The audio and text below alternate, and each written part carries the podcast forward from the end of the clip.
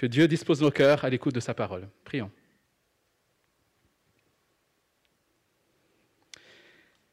Oui, notre Dieu, tu es majestueux, tu es élevé, tu es trois fois saint. Et merci parce que dans ta grâce, tu t'es approché de nous. Et nous qui étions aveugles, nous qui étions loin de toi et rebelles, tu nous as ouvert les yeux, tu t'es révélé à nous. Tu l'as fait, Seigneur, pour que nous puissions te connaître et t'appartenir. Et nous voulons, Seigneur, te louer pour cette grâce.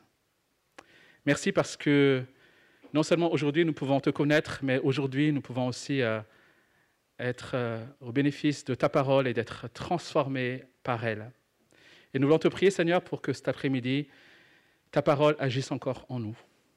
Que tu nous donnes d'être attentifs, tu connais notre état, tu connais nos soucis, peut-être notre fatigue cet après-midi.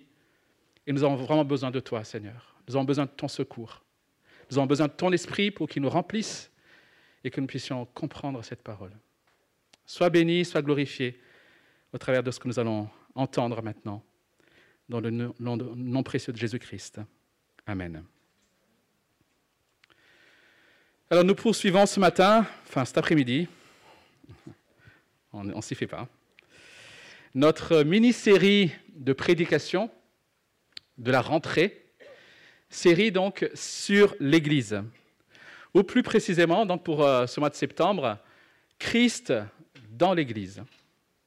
Nous avons commencé, donc il y a deux semaines, par réfléchir ensemble sur l'amour du Christ dans l'Église. Et nous avons vu que les chrétiens sont appelés à s'aimer les uns les autres, comme Christ les a aimés. Ainsi, ils montreront qu'ils sont disciples de Christ au monde qui ne les connaît pas, qui ne le connaît pas. Nous avons vu dimanche dernier la paix du Christ dans l'Église. L'Église où les ennemis d'hier sont rassemblés, sont unis, est la démonstration de la victoire de Christ sur la croix. Christ est celui qui réconcilie toutes choses sous ses pieds en les réconciliant à Dieu. Et ce dimanche, nous allons réfléchir ensemble sur le règne du Christ dans l'Église. Le règne du Christ dans l'Église.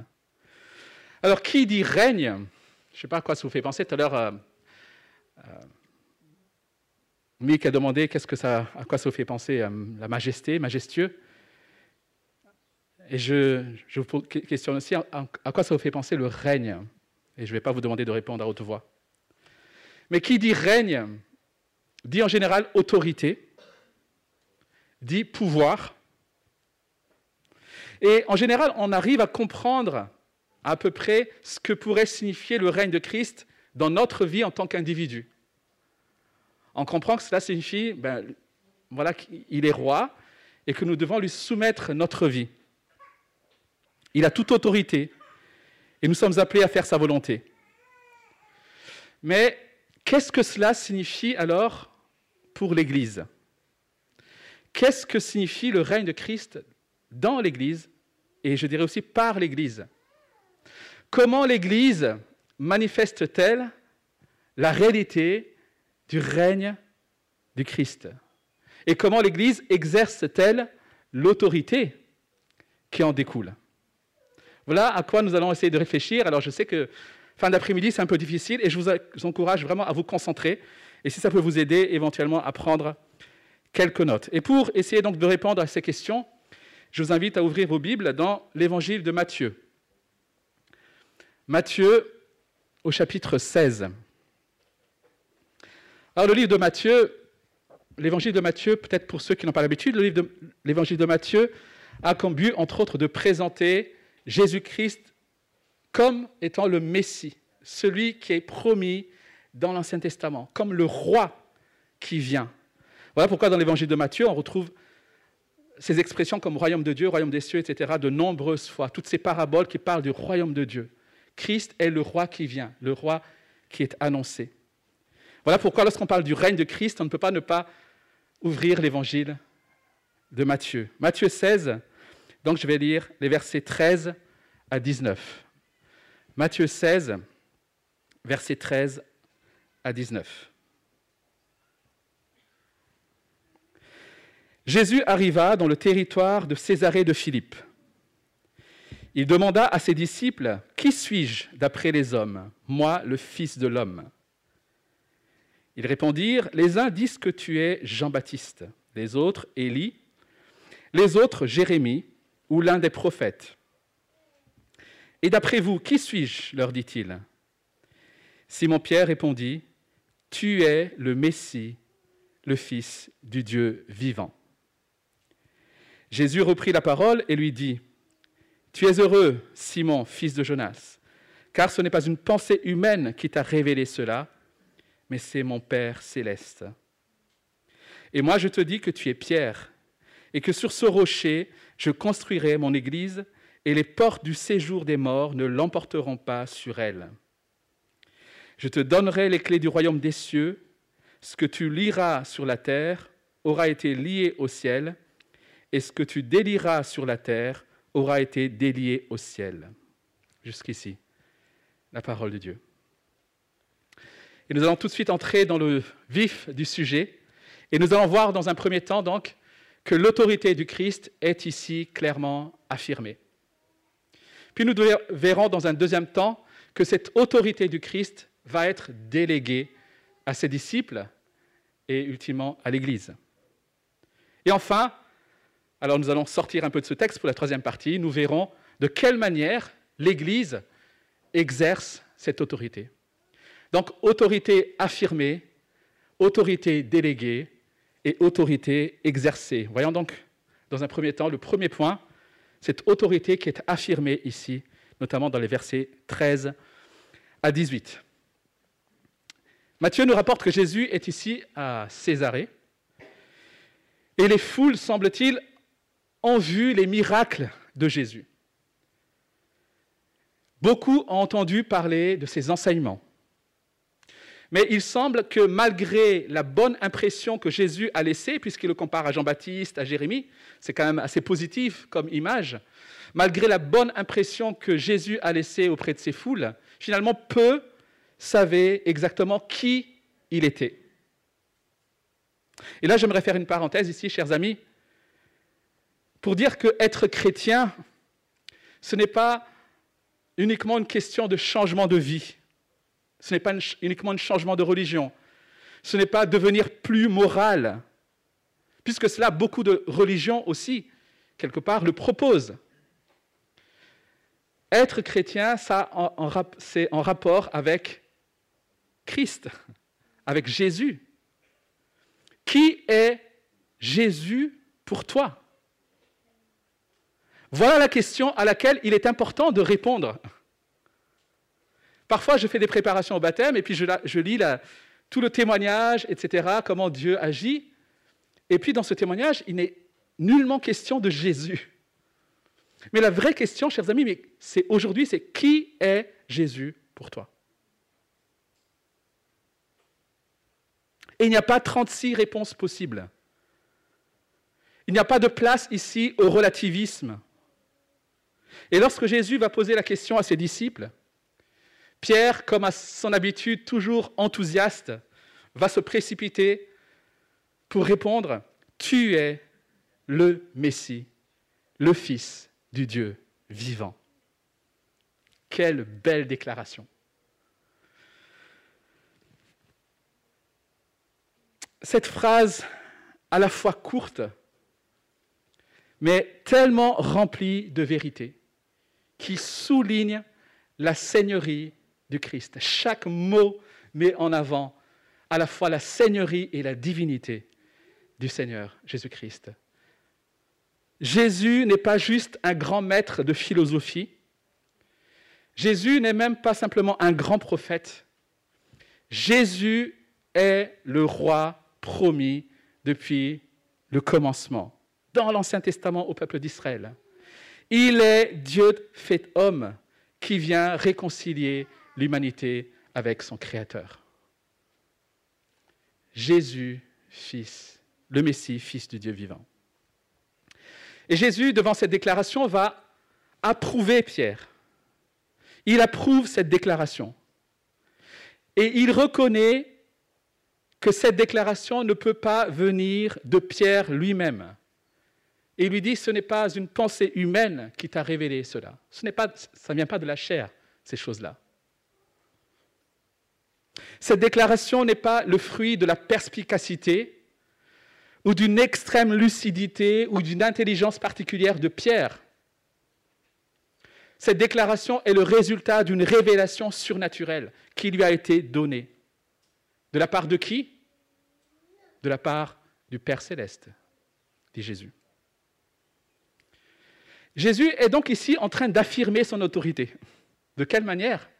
Il affirme son autorité en reconnaissant ce qui vient de Dieu.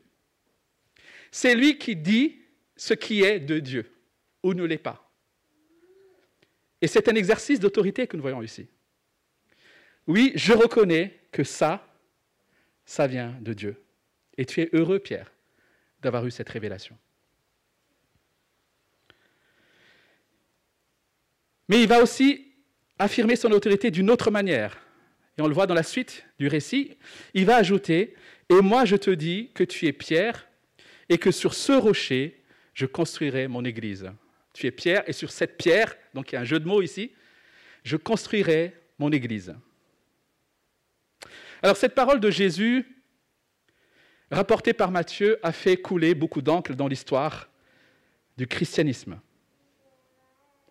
Pour les catholiques, pour l'Église catholique, ici, en disant cette parole, Jésus est en train de transmettre à Pierre une autorité propre. Pierre serait la pierre principale de l'Église et que cette autorité que Jésus lui a donnée ici va être transmise par une succession d'évêques, de papes. Les protestants interprètent en disant que la pierre dont il est question quand Jésus dit sur cette pierre je bâtirai mon église ou je construirai mon église, la pierre dont il est question sur laquelle Jésus veut bâtir son église, c'est la déclaration que Pierre vient de faire, donc cette confession de foi, quand il dit Tu es le Messie, le Fils de Dieu vivant. Nous croyons en effet que confesser Jésus comme étant le Messie, le Christ, le Fils de Dieu, est le fondement de la foi et donc de l'Église. Mais en disant cela, et j'aimerais insister ici, il ne faudrait pas exclure le fait que Pierre ait effectivement eu une place prépondérante dans les premiers pas de l'Église dans la naissance de l'Église.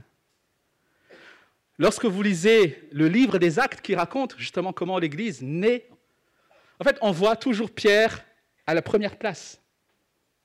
Qui est-ce qu'on voit lorsque le Saint-Esprit vient sur les disciples et qui, qui donne naissance du coup à l'Église? On voit Pierre. Pierre qui va prêcher donc à Jérusalem. Ensuite, au fur et à mesure des récits, on voit que c'est toujours Pierre qui accompagne, on va dire, l'ouverture du salut aux non-juifs, aux samaritains d'abord dans Acte chapitre 8, et puis aux non-juifs dans Acte chapitre 10. C'est toujours Pierre qui accompagne. Voilà comment le salut se répand auprès des non-juifs. Donc, on peut dire que Jésus, effectivement, a choisi Pierre pour jeter les fondements de l'Église. Mais cela ne signifie pas que l'autorité de l'Église repose uniquement sur Pierre. Et il n'est surtout pas question ici d'une quelconque succession. On peut dire d'une certaine manière que Paul, l'apôtre Paul, par la suite, ou même l'apôtre Jean vont aussi avoir des places importantes dans l'histoire de l'Église et dans le démarrage de l'Église. Puisqu'on va dire, une bonne partie de la doctrine, des textes que nous avons, des lettres que nous avons, ont été écrits par Paul ou Jean. Et Paul, dans le livre des Galates, ne va pas hésiter à reprendre l'apôtre Pierre pour son comportement. Donc on voit que Pierre n'est pas l'incarnation de toute l'autorité. Donc, c'était, je voulais juste insister là-dessus. Mais ce qui est remarquable dans notre texte, c'est la déclaration solennelle de Jésus, qui dit, je construirai mon Église. C'est remarquable, je dis, parce que ce mot Église ne se trouve nulle part ailleurs dans les évangiles. À part ici, donc dans Matthieu chapitre 16, et deux chapitres plus loin, chapitre 18, verset 17. Voilà pourquoi c'est remarquable ce qui, se passe ici. En fait, Jésus se sert d'un terme euh, ecclésia qui est déjà dans l'Ancien Testament, qui se trouve déjà dans la version grecque de l'Ancien Testament. Et ce terme qui veut dire assemblée désigne la convocation solennelle, l'assemblée d'Israël, notamment lors des sabbats et lors des fêtes juives. Donc, cette ecclésia, cette assemblée, c'est le rassemblement du peuple pour se trouver, se tenir devant Dieu. Et c'est ce terme-là que Jésus utilise ici. Et Jésus est en train donc de faire une annonce importante. Il est en train de parler d'une nouvelle communauté qu'il est en train de rassembler ici. Et cette nouvelle communauté, c'est l'Église. Et voilà pourquoi c'est solennel ce qui se passe ici. Et j'aimerais encore une fois attirer votre attention sur le je construirai mon Église. Chers amis, l'Église, c'est le projet de Christ. L'Église n'est pas la propriété d'une institution. L'Église n'est pas la propriété d'un missionnaire, d'un pionnier, d'un implanteur. L'Église appartient à Christ. Il en est le chef. C'est son projet. Et c'est un projet qui a été élaboré avant même la fondation du monde et qui a été révélé, on va dire, de façon concrète lors de la venue du Saint-Esprit à la Pentecôte. C'est là qu'on situe, on va dire, le début de l'Église telle qu'on la comprend. Et Jésus ajoute que les portes du séjour de mort ne prévaudront pas contre elle. Alors là encore, ça fait couler beaucoup, beaucoup d'encre ce que Jésus dit ici. Je ne vais, pas trop m'étaler dessus, mais j'aimerais simplement souligner que cette idée des portes du séjour de mort, verset 18, se trouve déjà ailleurs dans la Bible. On le trouve notamment dans Ésaïe 38, dans Proverbe 16. Et finalement, ça signifie la même chose que les portes de la mort, ou simplement la mort. Je dis ça parce qu'on entend parfois des, interprétations un peu, je dirais, euh, peut-être un, peu maladroites. Parfois, on a l'impression que ce que Jésus est en train de dire ici, c'est que l'Église résistera aux attaques, vous savez, du séjour de mort, comme s'il y avait quelque part une attaque du séjour des morts, et que l'Église va résister. Ou alors, à l'inverse, que l'Église va attaquer quelque part et que les portes du séjour de mort ne tiendront pas. Alors, ces interprétations sont intéressantes. Mais il me semble qu'ici, il est simplement question des pouvoirs de la mort qui ne prévaudront pas contre cette communauté. Pour dire autrement, cette communauté ne mourra pas. Cette communauté ne sera pas atteinte par la mort, les amis. Dieu, Jésus ici annonce une communauté qui sera éternelle, qui ne pourra pas être atteinte par la mort. Quelle déclaration Et Jésus donc a affirmé son autorité en reconnaissant ce qui vient de Dieu, mais il le fait ici en se positionnant comme celui qui construit son Église, comme étant le chef d'une communauté, d'un nouveau peuple qui durera pour l'éternité. Jésus construit sur terre une nouvelle communauté, son Église, formée de ses disciples, et c'est une institution éternelle que rien ne peut atteindre, pas même la mort. Voilà dans quoi nous sommes embarqués, les amis. L'Église est la démonstration de la Seigneurie du Christ, la démonstration de, sa victoire sur la mort et l'enfer. La démonstration de sa volonté de montrer et de faire connaître au monde son règne. Il est sur le trône et rien ne peut désormais contrecarrer son plan, rien ne peut atteindre son Église. Voilà de quelle manière Jésus affirme son autorité ici. Et c'est ce que nous voulons aussi montrer chaque fois que nous nous rassemblons. Nous démontrons dans nos rassemblements la victoire du Christ sur la mort, sur le péché, sur l'enfer. Il est victorieux. Et nous allons voir dans un deuxième temps maintenant que cette autorité, Jésus va la déléguer. En effet, non seulement Pierre aura un rôle de premier plan, comme je l'ai dit tout à l'heure, mais nous comprenons au verset 19 que le rôle de Pierre implique un degré d'autorité assez redoutable. Jésus lui dit, je te donnerai les clés du royaume des cieux. Je te donnerai les clés du royaume des cieux.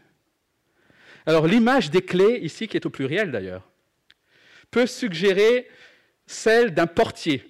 Et c'est souvent l'image populaire, hein, vous savez, de Pierre qui est, le gardien du paradis et qui euh, ouvre la porte et laisse entrer ceux qui sont sauvés. Un portier qui contrôle l'admission dans la maison. Mais il faut étendre cette image, en fait. Celui à qui on donne la clé, c'est celui à qui on confie la maison. Si je pars et que je te dis je te donne la clé, c'est pas pour que tu gardes la porte, c'est pour que tu t'occupes de la maison. C'est le rôle de l'intendant ici que Jésus affecte à Pierre. Il lui confie l'administration de sa maison. Je te donne les clés du royaume des cieux. Le sujet ici n'est donc pas celui de l'admission dans l'Église ou de l'admission dans le paradis. Cela va beaucoup plus loin que ça. Il s'agit ici d'une autorité dérivée d'une délégation de la souveraineté de Dieu. Dieu, enfin Jésus délègue son autorité parce qu'il va partir. Et l'Église reste sur terre. Et cette autorité déléguée est confirmée par la phrase suivante. Ce que tu liras sur la terre aura été lié au ciel. Et ce que tu délieras sur la terre aura été délié au ciel. Là encore, c'est un peu mystérieux pour nous comme expression. En fait, Jésus reprend ici des termes un peu techniques qui étaient utilisés à cette époque pour les déclarations des rabbins, des maîtres juifs, sur ce qui était permis ou ce qui était interdit. Quand il, s'agit de lier, ça veut dire euh, interdire, et délier, ça veut dire permettre. Et j'aimerais vraiment que vous compreniez, je sais qu'il est tard, mais vous compreniez ce qui est en train de se passer ici, et notamment l'enchaînement des événements dans ce texte. Regardez avec moi. Je rappelle juste le déroulement. Pierre vient de confesser que Jésus-Christ est le Messie, le Fils du Dieu vivant. Jésus qui est sur terre agit comme le représentant du Père qui est dans le ciel. Et il exerce l'autorité qui lui a été déléguée du Père. Il reconnaît que la confession de Pierre vient du Père. Donc Jésus exerce l'autorité qui lui vient du Père. Et qu'est-ce qu'il va faire maintenant? Il va à son tour déléguer cette autorité à Pierre. Donc il dit, tu vois ce que je viens de faire? Quand tu viens de faire ta déclaration Eh bien, je te donne les clés pour que tu en fasses de même. Voilà pourquoi je parle d'enchaînement ici, d'autorité, de délégation. Le Père a délégué son autorité au Fils, et le Fils va désormais déléguer son autorité à son Église, aux apôtres. Il va leur demander de faire la même chose que ce qu'il vient de faire à Pierre.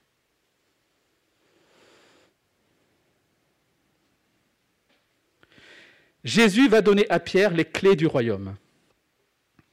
Il va donc, ce faisant, lui donner le pouvoir de faire ce qu'il vient de faire, à savoir agir en tant que représentant officiel de Dieu sur la terre, pour valider les vraies confessions de l'Évangile et les vrais professants, ceux qui professent véritablement l'Évangile.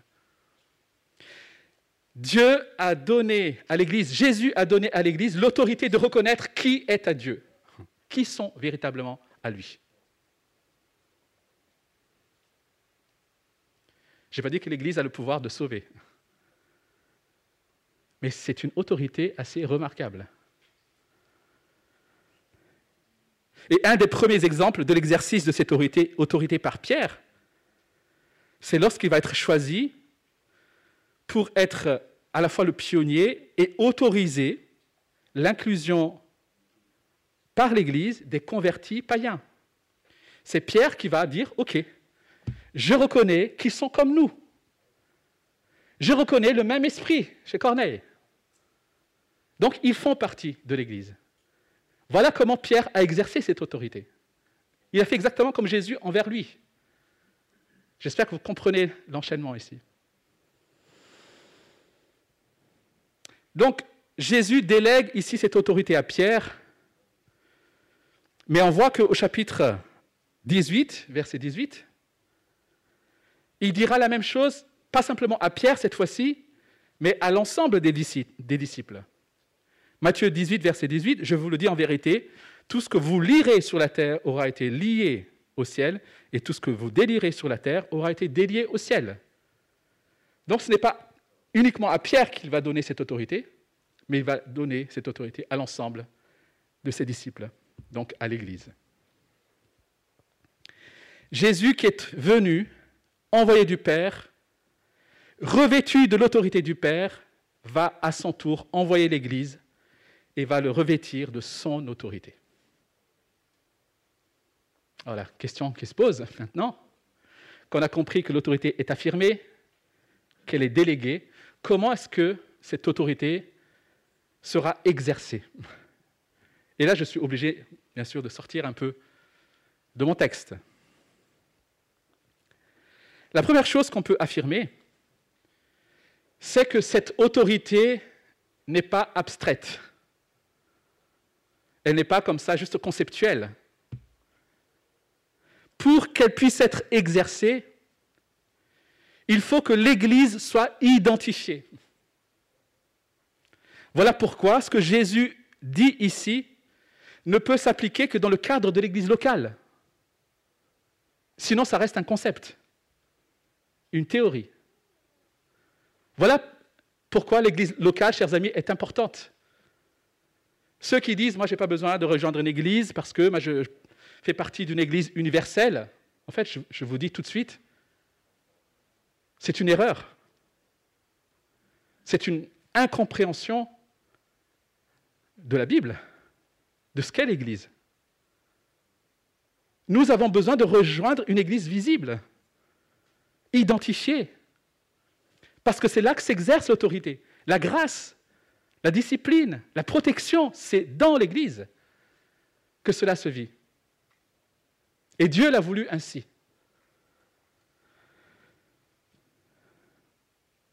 En ce temps où on a accès quasiment à tout en ligne,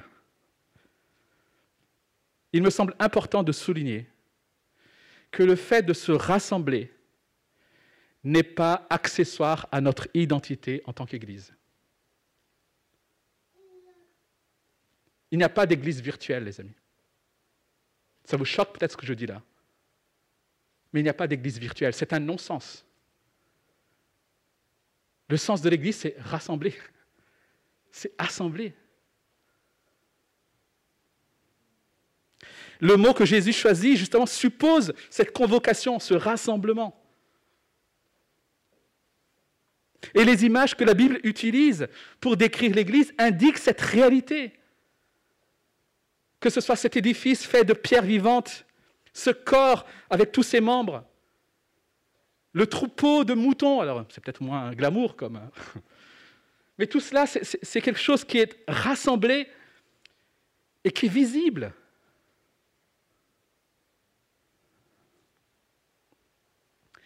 Jonathan Lehman, dans son livre Être membre d'une église locale, que je vous encourage à lire, donne une bonne explication de l'autorité que Jésus délègue à l'église et de la manière dont elle s'exerce. Écoutez bien, c'est peut-être un peu long, mais je voulais le citer. Il dit ceci, Jésus a institué l'État en lui donnant le pouvoir du glaive. En bref, cela signifie que chacun doit être soumis à l'État sous l'autorité de la parole de Dieu. Par conséquent, cela veut dire que l'État dispose du mécanisme nécessaire pour établir les structures de base de la société, comme de décider qui est publiquement reconnu en tant que citoyen. Donc il dit simplement que l'État a l'autorité pour reconnaître qui est citoyen. De même, je continue la citation, de même, Jésus a institué l'Église locale en lui donnant le pouvoir des clés. Autrement dit, elle peut retirer à une, personne son appartenance à l'Église sous l'autorité de la parole de Dieu. En conséquence, cela signifie qu'elle dispose du mécanisme nécessaire pour rétablir les structures de base de la vie dans le royaume comme de décider qui est publiquement reconnu en tant que citoyen. Donc Jonathan Lehman il dit que l'Église locale a reçu ce pouvoir de reconnaître publiquement qui est citoyen du royaume. Ça nous choque parce que nous sommes dans une génération où tout est intérieur, tout est personnel. C'est moi, Dieu, Dieu connaît ce qui est dans mon cœur, etc., etc. Mais si on regarde la Bible, chers amis, Dieu a voulu que ce qu'il a fait dans le cœur des individus soit attesté par son Église.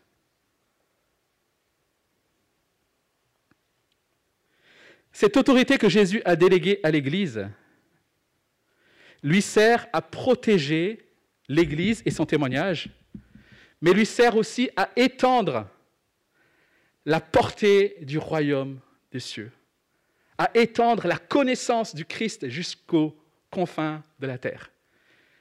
Donc c'est une autorité qui sert à la fois à protéger, mais aussi à étendre la connaissance du nom de Christ. Protection et extension. Alors vous allez me dire, ok, mais qu'est-ce qu'il est en train de dire là? En fait, on se rend compte que cette idée de protection et d'extension, était déjà là depuis les récits de la Genèse. En accordant cette autorité de protection et d'extension à l'Église, Jésus finalement accomplit un plan qui a commencé dans le Jardin d'Éden. Je m'explique. Le récit de la Genèse montre que Dieu a donné à Adam et à Ève un travail à accomplir une fonction à exercer. Et cette fonction comportait deux parties. Adam et Ève remplissaient la fonction à la fois de prêtre et de roi dans le jardin d'Éden. Ils étaient prêtres et rois du jardin d'Éden. En tant que rois, créés à l'image de Dieu, ils avaient la responsabilité de se multiplier et de s'étendre dominer sur la création, soumettre la terre sous le règne de Dieu, faire connaître le nom de Dieu. Multipliez-vous, étendez-vous, dominez sur la création. Ça, c'est la fonction de roi. Et en tant que prêtre, ils avaient la fonction de protéger, de garder le jardin, de garder l'alliance, de le protéger de l'impureté, du mal. Mais Adam et Ève nous raconte la Bible, vont lamentablement échouer. Et au lieu de protéger le jardin, de Satan notamment, ils vont se joindre à la rébellion de Satan. Voilà l'histoire tragique de l'humanité.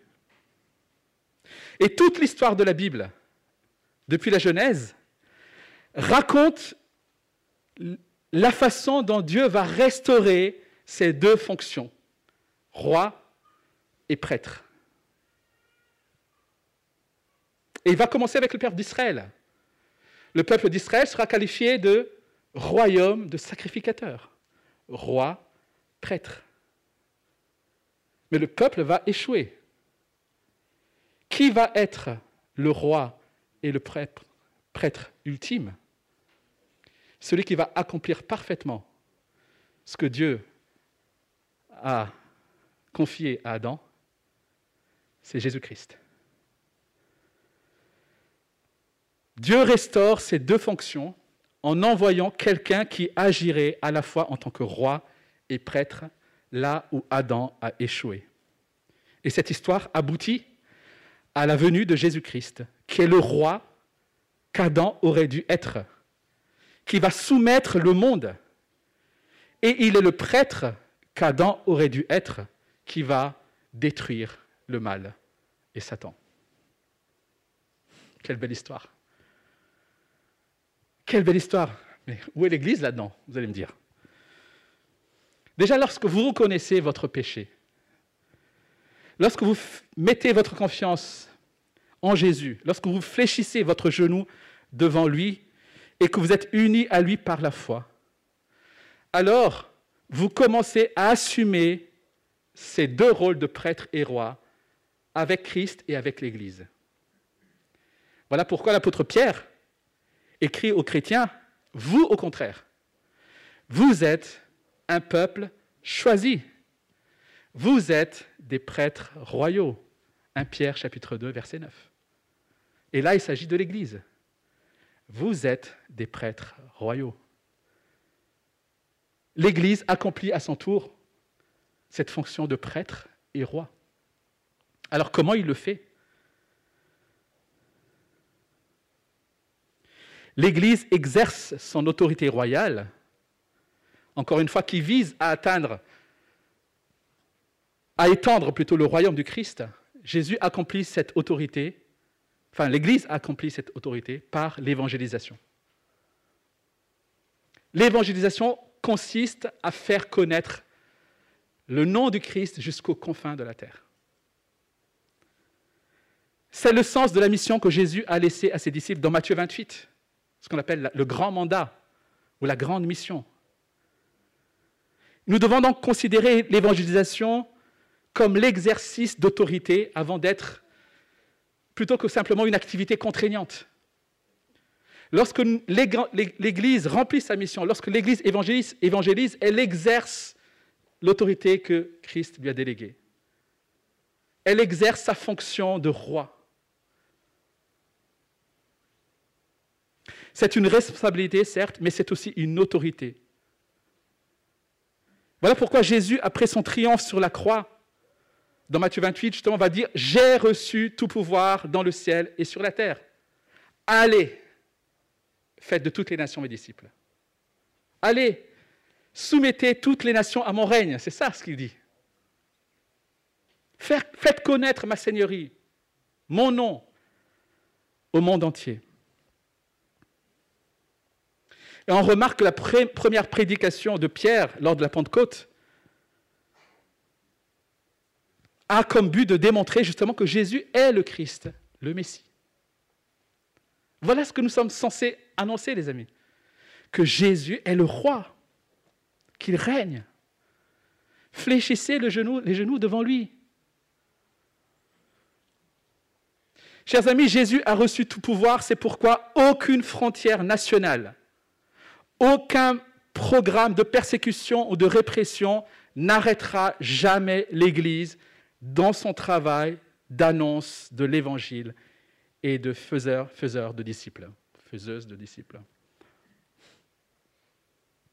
Rien ne peut arrêter l'Évangile. Faisons notre travail avec cette assurance-là que Jésus a reçu tout pouvoir. Et il veut se faire connaître au monde. Et enfin, L'Église exerce son autorité de prêtre qui vise à protéger l'intégrité du royaume par l'appartenance à l'Église et la discipline de l'Église. Lorsqu'une Église intègre une personne pour devenir l'un de ses membres, elle est en quelque sorte en train de dire au monde, oui, tu sembles connaître, enfin à cette, personne, oui, tu sembles connaître et comprendre l'Évangile, tu sembles avoir mis ta foi dans l'Évangile, tu sembles être soumis à Christ, tu fais partie de l'Église. C'est le sens du baptême. Voilà pourquoi c'est l'Église qui baptise. L'Église reconnaît ceux qui sont à Christ. En reconnaissant ceux qui sont membres du corps, l'Église, quelque part, pose les balises de l'avancée du royaume.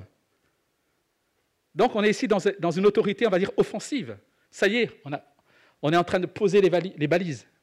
Le royaume de Dieu progresse. Ça y est, un qui rentre dans le royaume. Deux qui rentrent dans le royaume. Mais il y a aussi un autre type de protection qui est défensive. Et cela se produit lorsqu'une Église doit parfois dire à l'un de ses membres, aujourd'hui, ta vie est vraiment à l'opposé de ce que semble être celle d'un chrétien. Et si tu continues à t'accrocher à ton péché et à délaisser Christ, nous ne pourrons plus te traiter en tant que chrétien. Ça s'appelle la discipline. Encore une fois, ce n'est pas du tout populaire aujourd'hui. Mais Dieu a donné à l'Église l'autorité pour dire, lui, il ne fait plus partie de l'Église. On le met en dehors de l'Église. Ça nous fait trembler. Cette autorité est exercée, certes, de façon maladroite, comme l'autorité de l'État est maladroite, imparfaite mais elle n'en reste pas moins l'autorité déléguée par Christ.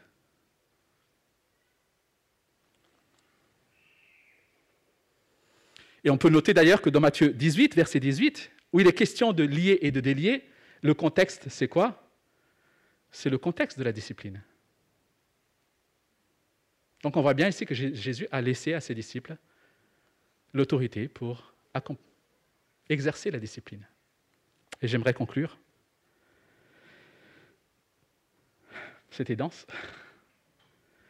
Je crains malheureusement que, bien qu'étant chrétiens, chers amis, nous ayons souvent une pauvre vision et une pauvre compréhension de l'Église. Nous avons une pauvre vision de la place que Jésus a donnée à l'Église et de sa relation avec le Christ. Nous considérons bien souvent l'Église comme un groupe de personnes qui, au mieux, veulent s'aimer et s'encourager dans leur foi. Et nous la considérons parfois juste comme un club parmi d'autres. Pour certains, l'Église est carrément accessoire dans leur vie chrétienne. Chers amis, l'Église, même dans son imperfection, est le représentant du Christ sur terre. L'Église est l'ambassade du royaume des cieux. Et tu es citoyen de cette Église-là. Tu es citoyen de ce royaume-là. Quel privilège tu as. Dieu a voulu que par l'Église, le chrétien soit affermi, mais aussi gardé. Alors je t'encourage à louer Dieu pour l'Église et à travailler pour que l'Église soit belle. Nous avons aussi une faible vision ou une vision bien limitée de l'évangélisation la considérant souvent comme une activité à accomplir pour que les gens croient que Dieu existe et qu'il est gentil. Alors je caricature un peu, bien sûr. Mais toute cette faible vision que nous avons finalement vient du fait que nous avons du mal à comprendre le règne du Christ aujourd'hui. Nous avons du mal à comprendre la seigneurie du Christ, le fait qu'après sa mort, il a été élevé, couronné de gloire pour régner jusqu'à ce que tout lui soit soumis. Nous trouvons cela dans Corinthiens, dans Éphésiens, dans Colossiens. Christ règne jusqu'à ce que tout lui soit soumis. C'est un règne offensif. C'est un règne dynamique, les amis. Et Jésus, Dieu veut que tout genou fléchisse devant le Seigneur Jésus-Christ. Et c'est une bonne nouvelle. Nous avons du mal à comprendre justement que c'est la meilleure des nouvelles. Et l'Église en est la démonstration. Christ a vaincu la mort. Jésus-Christ a vaincu le péché. Et il nous appelle à faire connaître son règne glorieux avant qu'il ne vienne lui-même dans sa gloire. Et il vient bientôt. Et c'est cette bonne nouvelle, chers amis, que nous voulons annoncer cette année encore, pour que les genoux fléchissent devant lui. Et c'est cette autorité qui nous a délégués que nous voulons aussi exercer ensemble. Amen. Je vais prier, puis on va chanter un dernier chant qui proclame la Seigneurie de notre Jésus-Christ. Oui, notre Dieu, nous reconnaissons que nous avons négligé, nous avons du mal à comprendre l'identité de l'Église, la place que tu as donnée à l'Église.